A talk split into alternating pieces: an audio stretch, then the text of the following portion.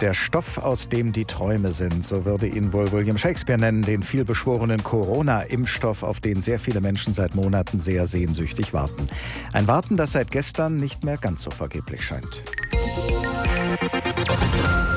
HR Info. Das Thema. Kommt die Rettung aus Rheinhessen? Mainzer Firma meldet Impfstofferfolg. BioNTech heißt diese Firma in Mainz. Gemeinsam mit ihrem US-amerikanischen Partnerunternehmen Pfizer arbeitet sie an der Entwicklung eines Impfstoffs gegen Covid-19 und gestern haben beide Unternehmen mitgeteilt, dass sie dabei gut vorankommen. Daraus allerdings ergeben sich nun erst recht viele Fragen. Wie geht's jetzt weiter? Wer lässt den Impfstoff zu? Ist genug für alle da?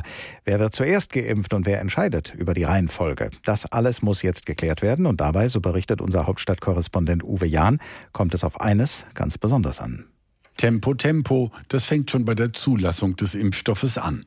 Werden sonst in der Testphase erst Ergebnisse gesammelt und dann zusammen eingereicht, gibt es diesmal ein sogenanntes rollierendes Verfahren. Das heißt, alle Ergebnisse gehen sofort an die zuständige Behörde, damit diese, so wie alles beisammen ist, umgehend entscheiden kann.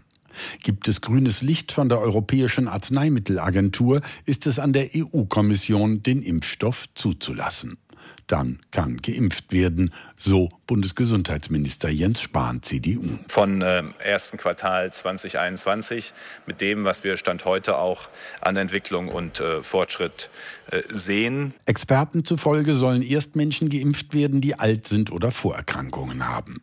Dann diejenigen, die diese Risikogruppen versorgen, also medizinisches Personal.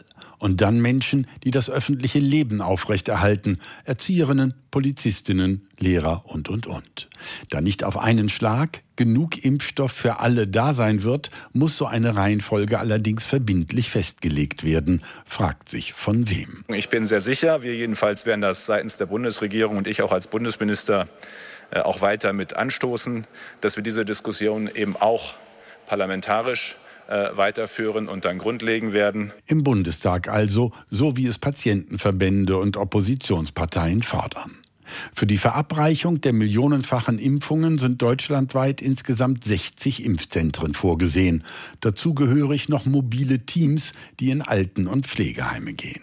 Und wie viele Menschen müssen am Ende geimpft sein, um die Pandemie zu stoppen? Jens Spahn.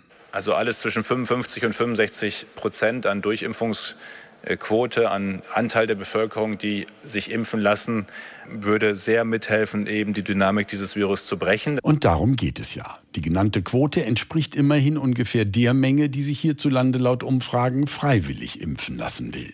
Eine Impfpflicht ist nicht vorgesehen. Auf lange Sicht wird der Impfstoff in Europa wohl für alle reichen. Auf EU-Ebene haben die 27 Staaten sich schon jetzt bei verschiedenen Anbietern mehr Impfdosen reserviert, als Menschen hier leben.